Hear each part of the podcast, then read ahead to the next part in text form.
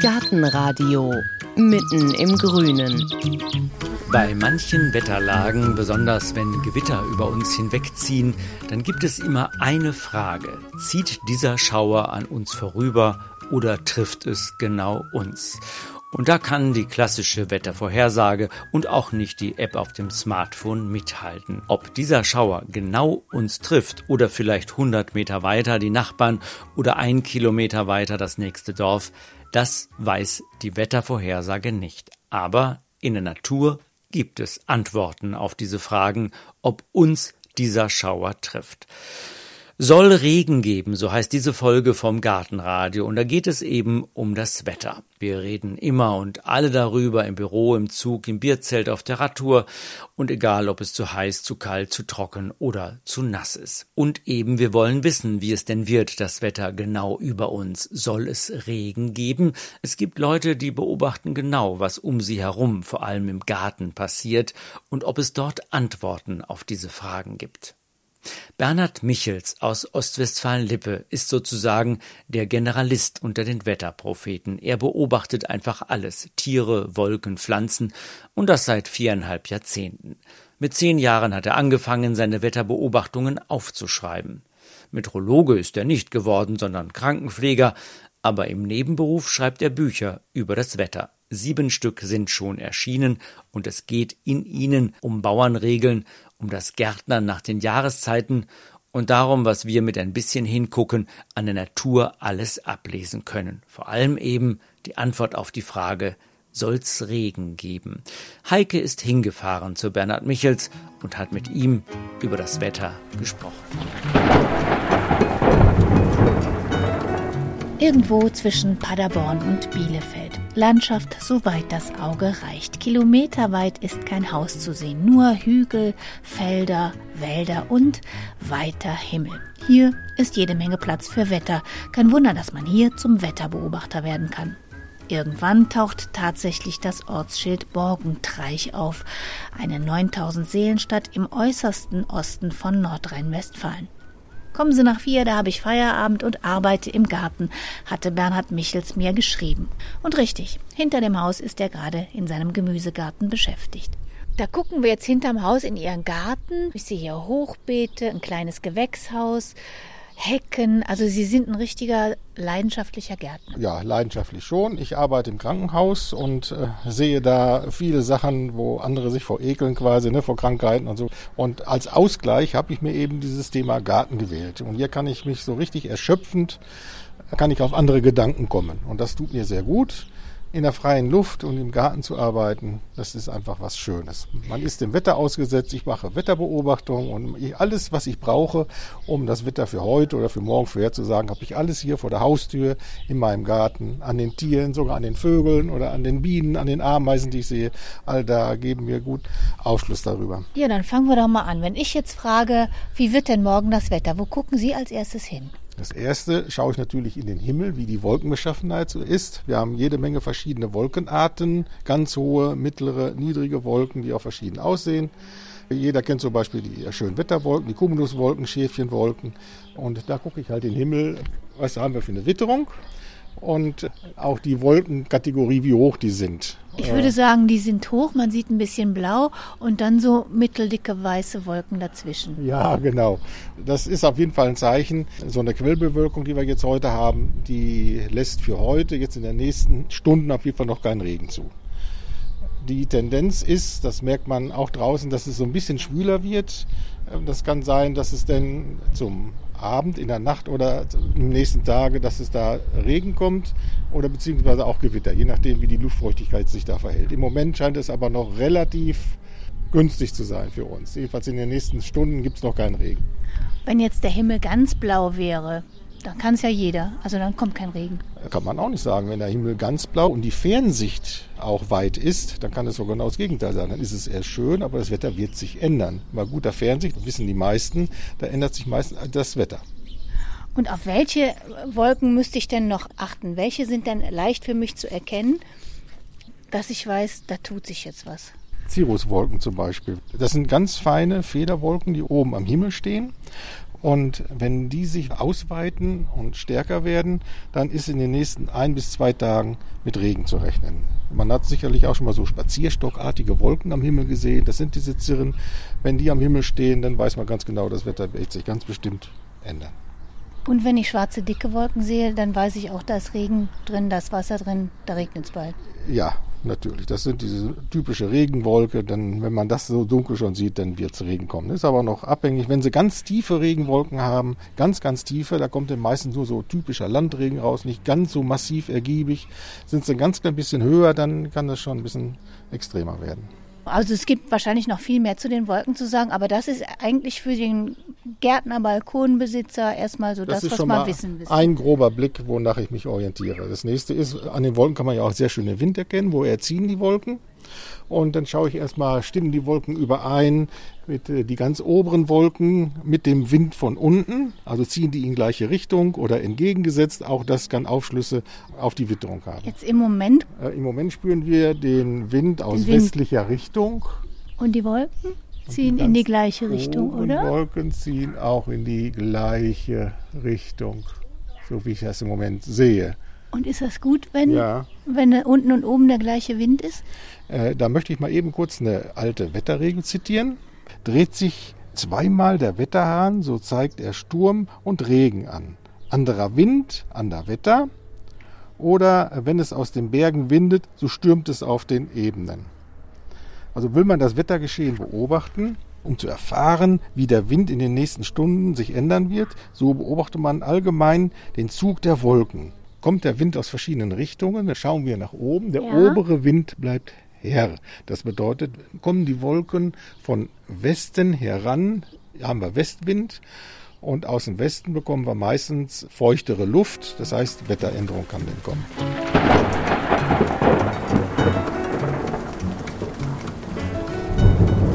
Gelbes T-Shirt an und das ist voller kleiner schwarzer Käfer. Das sind was für Käfer?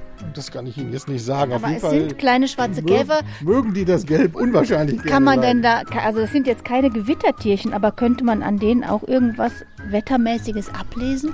Da im Moment nicht, nein. Nein, nein, wettertechnisch habe ich, hab ich diese kleinen Tierchen leider noch nicht so beobachtet, auch wenn die massiv werden. Wohl wenn Mücken um sie rumschwirren, beziehungsweise Stechmücken und die aggressiver werden im Laufe des Tages, dann kann man definitiv sagen, wir haben eine höhere Luftfeuchtigkeit und dann kommt Regen.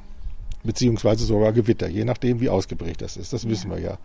Das, ich, ich denke, das wissen auch die meisten. Übrigens im Tierreich kann man das auch an den Tieren, hier sind wir ja auf dem Land, an, ich sag mal, an den Rindviechern oder auch an Pferden erkennen, wenn die zunehmend unruhig werden, kurz vor Gewitter, dann liegt das nicht unbedingt äh, an den Tieren selber dran, sondern die reagieren auf die Plagegeister, die zunehmend aggressiver werden und schütteln deswegen die und halten die Schnauze in die Luft oder schütteln sich und schlagen mit den Schwänzen.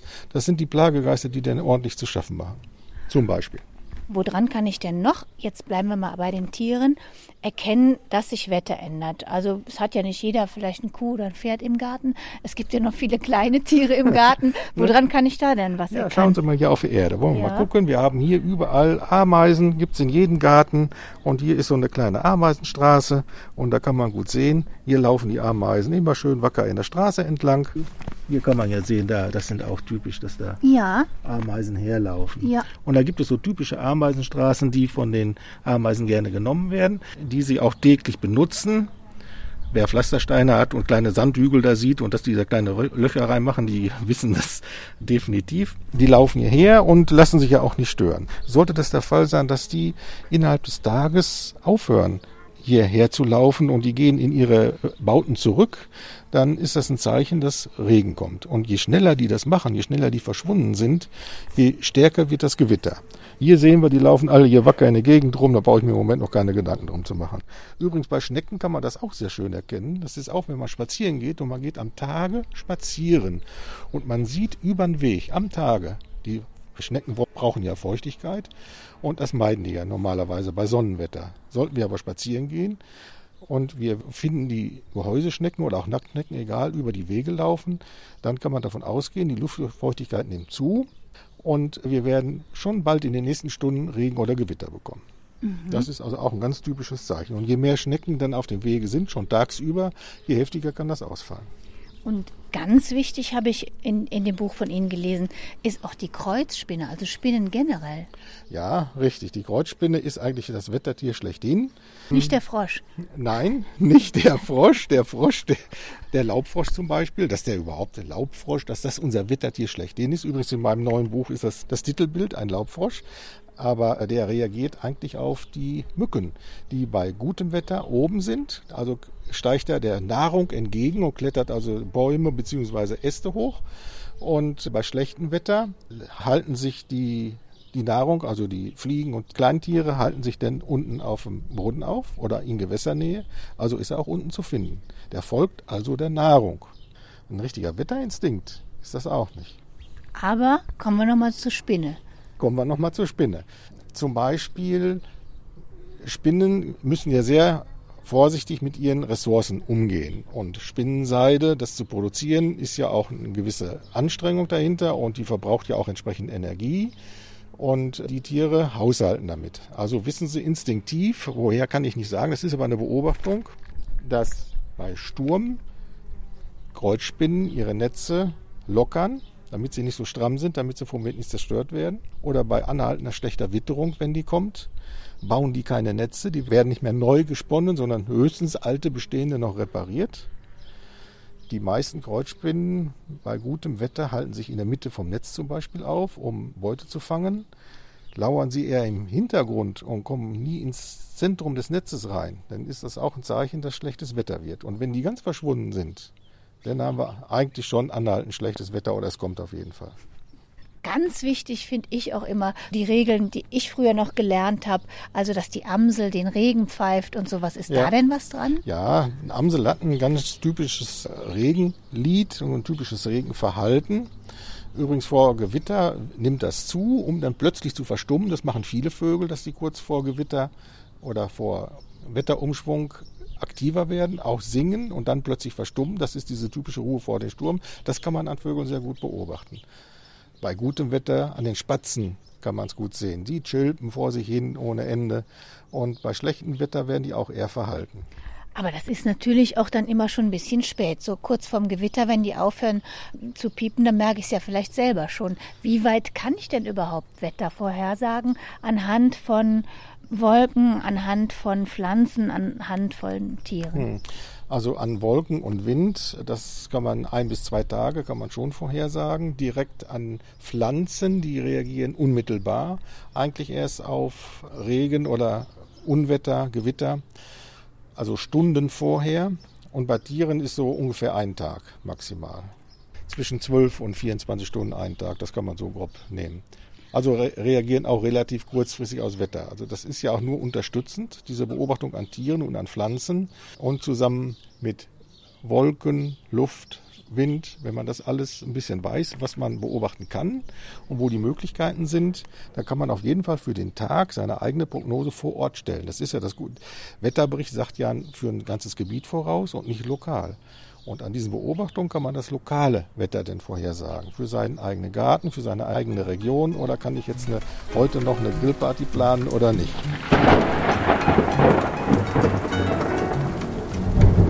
Und Sie haben gerade gesagt, bei Pflanzen ist die kürzeste Prognosenzeit, da sind nur so ein paar Stunden. Was kann ich denn an der Pflanze erkennen? Sehe ich hier irgendwo eine, wo Sie jetzt erkennen, da geht's gut, da tut sich nichts?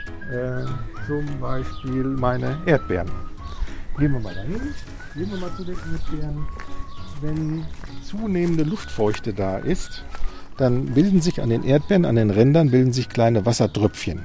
Das ist eine Zunahme der Luftfeuchtigkeit und wenn das passiert am Tage, dann weiß ich, das wird eine deutliche Wetterumstellung geben bis hin zu Gewitter. Das ist also zum Eins dabei. Oder die, der Frauenmantel, das ist genau das gleiche. Der hat also so oben drüber hat er so ein pelziges Blatt, mhm. ein Härchen drauf und darauf bilden, darauf bilden sich kleine Wassertropfen, dann wenn die Feuchte zunimmt. Das kann man vor allen Dingen an den Rändern kann man das sehr gut beobachten. Das ist zum Beispiel, das sind zwei Pflanzen, wo ich regelmäßig nachschaue, ob sie sich im Laufe des Tages oder kurz vor Gewitter, ob da sich irgendwas tut. Und an meine Schnecken und an meine Ameisenstraßen. Wie sind Sie überhaupt drauf gekommen? Also seit Ihrem zehnten Lebensjahr heißt es ja, interessieren Sie sich schon für Wetter. Sie sind auf dem Bauernhof äh, groß geworden. Wie kommt denn dieses Interesse für Wetter? Ja, das ist, hat mir mein Vater wahrscheinlich in die Wiege gelegt. Das ist äh, damals, ich bin ja nun jetzt äh, Mitte 50 und als ich dann auf die Welt gekommen bin oder beziehungsweise als ich dann Interesse für das Wetter gezeigt habe, habe ich ja die Gespräche meiner Eltern am Tisch äh, immer verfolgt. Damals war es ja ne, nicht ganz so eine meteorologische Zeit wie heute. Heute braucht man nur ins Internet gucken, schon weiß man sondern die mussten sich äh, schon darauf verlassen, wie das Umfeld, wie die Wolken und alles, wie das zog und haben sich dann da auch unterhalten. Da ging es um Heuernte und, und, und. Also so wichtige existenzielle Sachen für einen Landwirt, äh, dass er weiß, äh, wie das Wetter wird. Davon lebt er ja schließlich. Ne? Gutes Wetter, gute Ernte und so weiter.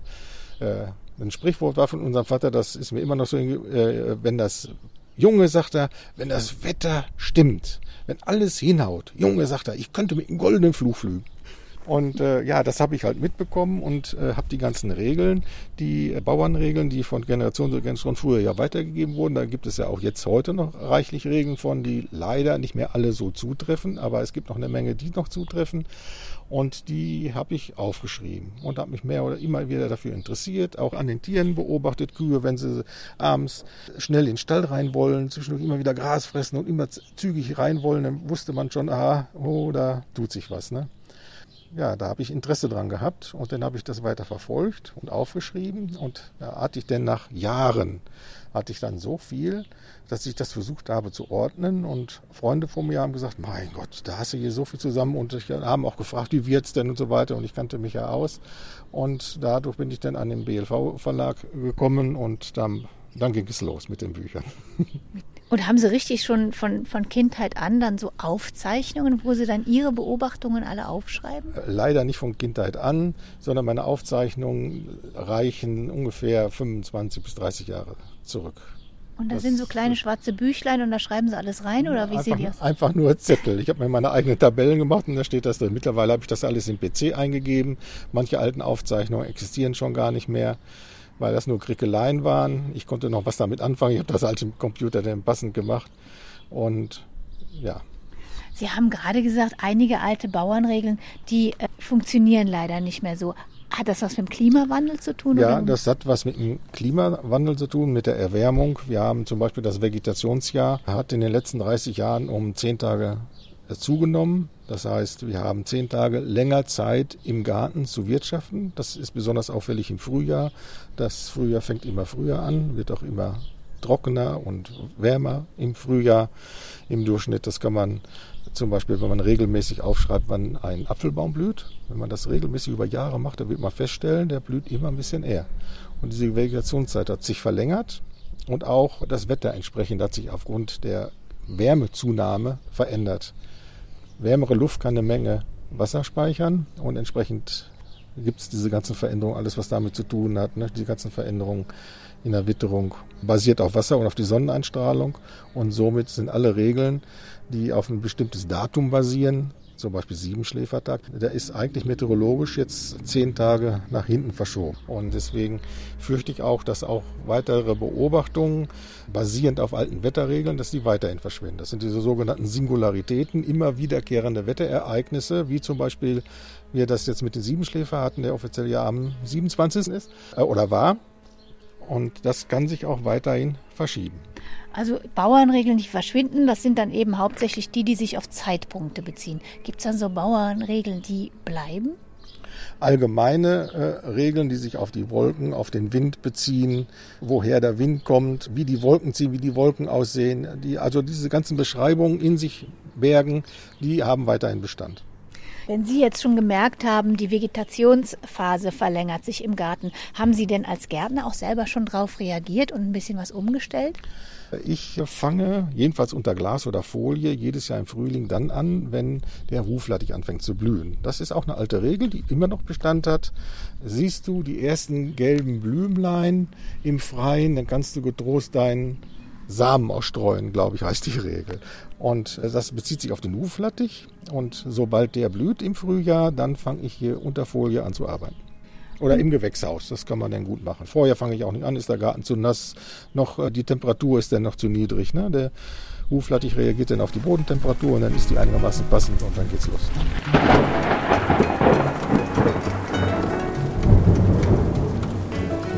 Ich habe jetzt mal mich ein bisschen hier umgeguckt und ich sehe jetzt zum Beispiel überhaupt kein Barometer, was irgendwo hängt. Haben Sie keins? Äh, das Barometer macht meine Wetterstation und das ist im Haus und da gucke ich ab und zu natürlich schon drauf, natürlich. Und wenn man das jetzt draußen da hängen hätte, irgendwo, muss man da wirklich mal dran klopfen? Ja, das hängt aber an diesen Quecksilberfaden zusammen. Der bleibt nochmal hängen, damit er wieder auf, auf die Position geht. Also da ist tatsächlich Ja, was ja. dran, dass man auf das Barometer klopfen soll. Ja, ja, ja.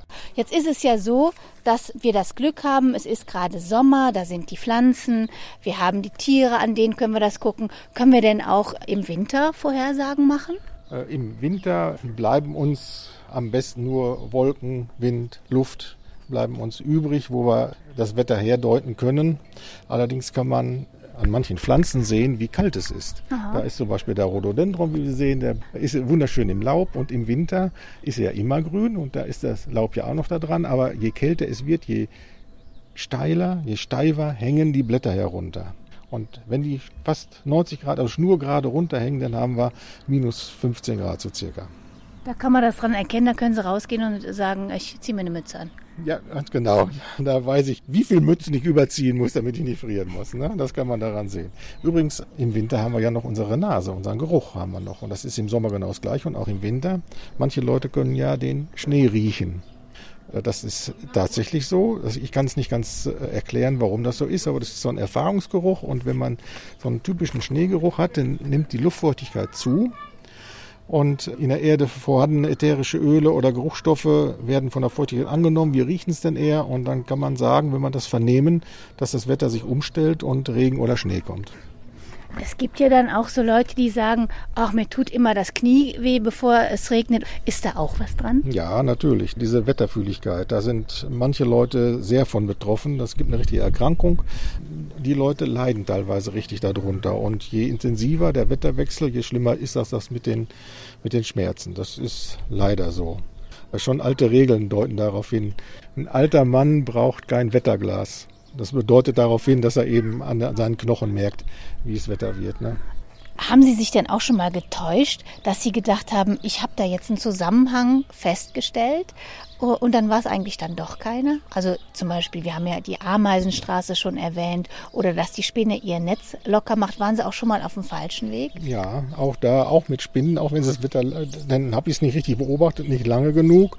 Das ist bei allen Sachen. Da gibt es eine gewisse Regel, eine Häufigkeit, die zu 80 Prozent zutrifft und 20 Prozent oder auch mal nicht. Das ist eben das Wetter.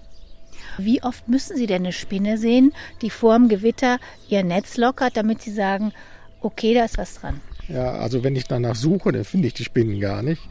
Es gibt so bestimmte Stellen am Haus, da treffe ich die immer wieder, Kreuzspinnen, auch an Pflanzen. Und da geht mein Blick dann regelmäßig hin. Und wenn das Netz wirklich mal ganz locker ist, dann denke ich, oh, jetzt achtest du mal drauf. Und das habe ich regelmäßig gemacht und äh, konnte dann eine deutliche Signifikanz erkennen, dass es definitiv dann windiger oder sogar bis stürmisch wird, je nachdem. Haben Sie selber schon mal eine Bauernregel erfunden? Nein, nein, das habe ich nicht. Da gibt es so viele alte Bauernregeln, da brauche ich nicht auch noch irgendwas Neues erfinden. Das Wetter erfindet sich im Moment übrigens sowieso selber. Das wird auch nicht allzu lange Bestand haben, wenn ich jetzt irgendwas erfinden würde. Man sagt ja, wenn in Afrika ein Schmetterling mit einem Flügel schlägt, hat das Einfluss aufs Wetter. Und da sind so viele tausend Unbekannte, dass man da wirklich nicht mehr vorhersehen kann, wie es dann werden wird. Auch hier in Mitteleuropa. Das kann sich alles ändern. Wenn der Golfstrom sich irgendwie verändert oder verlagert, dann kann es anstatt wärmer bei uns sogar kälter werden und, und, und. Die Sommer werden heißer. Es kann kontinentales Wetter zu uns kommen. Also Ostwetterlagen im Sommer haben, dann wird es brüllend heiß. Umgekehrt ist es im Winter, haben wir dann Ostwetterlagen, dann wird es dann sehr, sehr, sehr kalt werden. All das ist offen. Aber sowas wie Abendrot, Abendrot, Gutwetterboot, Morgenrot, Schlechtwetterdroht. Das stimmt, das ist richtig. das wird auch bleiben. Die, ja, das wird auch bleiben. Die verlässlichste Vorhersage für ein Abendrot ist, wenn ein wolkenfreier, roter Himmel ist. Dann kann man definitiv sagen, der nächste Tag wird auf jeden Fall gut. Und jetzt ist es ja so, dass wir hier bei Tageslicht stehen und können alles schön sehen. Kann ich denn nachts auch das Wetter Erahnen? Erahnen, ja, da ist weiterhin auch die Nase gefragt. Das kann man dann erriechen, wenn man da die Erfahrung hat.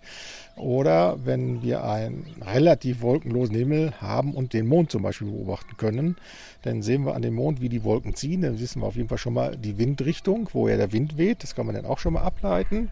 Der obere Wind bleibt her, das haben wir ja schon gelernt. Das nächste ist, wenn der sogenannte Mondhof da ist, also ein sogenannter Mondhalo wie so ein kleiner Regenbogen rund um den Mond. Da haben wir sicherlich schon mal gesehen. Das ist ein deutliches Zeichen, dass in den nächsten Tag, spätestens also in 48 Stunden, dass da ein Wetterumschwung kommen wird. Ist dann eine luftfeuchte Zunahme oben und dann stellt sich das Wetter um. Und Sie haben eben gesagt, nachts kann man es auch ganz gut riechen. Ja, das ist, wie man es tagsüber auch hat. Eben hatte ich ja was erzählt über den Schnee, dass man im Winter den Schnee riechen kann. Und so kann man auch nachts oder abends auch Gerüche wahrnehmen. Abflüsse, wenn der Abfluss stinkt, und je intensiver der Abfluss stinkt, je, mehr, je deutlicher wissen wir, dass sich eine Wetteränderung macht bis hin zu Gewitter. Da haben unsere Alten schon gesagt, wenn der Abort stinkt, dann gibt es schlecht Wetter. Ja. Und wenn der Hund stinkt auch? Ja, das stimmt. Ne, vor allen Dingen langhaarige Hunderassen, den kann man manchmal je nachdem aus dem Weg gehen. Das kann man daran riechen, definitiv, ja der sogenannte Nestgeruch, der nimmt zu bei zunehmender Feuchtigkeit und dann weiß man auch daran, egal, also bei Säugetieren, hier sind wir auf dem Land, hier kann ich ja wieder von Tieren und Schweinen und so weiter reden, wenn wir das da beobachten, dann wird das Wetter schlechter. Und wenn ich jetzt Haustiere habe, haben ja doch einige, Hund oder Katze, ist einer von beiden der bessere Wetteranzeiger? Also der Hund stinkt, meine ich, mehr? Ja, der, der Hund stinkt mehr und äh, ja, die Katze hat mehr oder weniger ihre Urinstinkte besser bewahrt, wie das die Hunderassen haben. So kann man an der Katze es ein bisschen deutlicher noch erkennen. Zum Beispiel warmes, trockenes Wetter lässt sich die Katze nicht gerne streicheln, vor allem nicht im Winter. Dann haben wir eine Hochdrucklage und das Fell lädt sich auf und Wasser oder feuchtes Fell leitet Elektrizität ab, trockenes Fell behält das Ganze und wenn wir die Katze anfangen und streicheln, wir wundern uns manchmal, dass die sich nicht gerne streicheln lässt bei so einem Wetter. Ne? Aber das hat einen Grund, das ist für die unangenehm. Und konnten Sie auch prognostizieren, ob im Sommer warm wird oder im Winter kalt, also so eine ganze Jahreszeit? Ja, das primär ist das, wenn man Langzeitaufzeichnung, ist es möglich. Allerdings ist die Eintreffwahrscheinlichkeit, wenn man es an bestimmten immer wiederkehrenden Ereignissen festmacht, an so sogenannten Singularitäten, wie jetzt zum Beispiel Schafskälte im Juni, die immer regelmäßig wiederkommt, wenn man das daran festmacht, äh, und eins und eins zusammenzählt, dann kann man schon wagen, eine Prognose zu stellen. Die ist aber nie mehr wie 55 bis 60 Prozent. Also es ist nicht ganz so viel. Aber es gab mal ein Jahr, kann man vielleicht nebenbei mal erwähnen, es gab mal ein Jahr, da war auch der Wetterdienst der Meinung und ich auch mit meinen eigenen Beobachtungen, dass es warm Sommer werden sollte. Und das ist auch so eingetreten, da war auch warm, allerdings sehr wechselhaft, mit viel Regen dazwischen. Und eine Kollegin, als ich das ihr gesagt habe, sie hat mal gefragt, ne, weil viele fragen mich, wie wird denn Wetter, wie wird denn der Sommer? Die hat sich aufgrund dessen eine Jahreskarte gekauft fürs Freibad und sie konnte sie kaum nutzen. Das hält sie mir heute noch vor.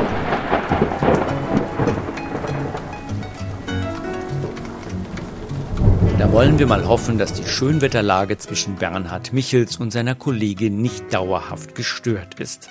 Wenn Sie mal üben wollen mit den Ameisen und mit den Spinnen, wenn Sie mal hingucken wollen, wie deren Wettervorhersage denn ist, dann haben wir natürlich die Tipps von Bernhard Michels auch noch online gestellt und eine Liste seiner Bücher hinzugefügt. Das Ganze unter gartenradio.fm.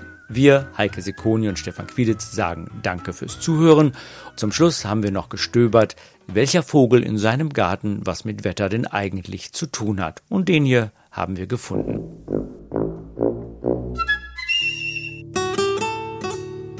Gartenradio Gezwitscher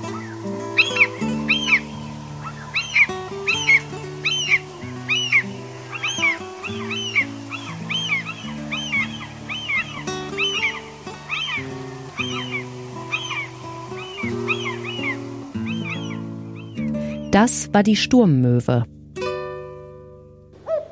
Gartenradio Ausblick.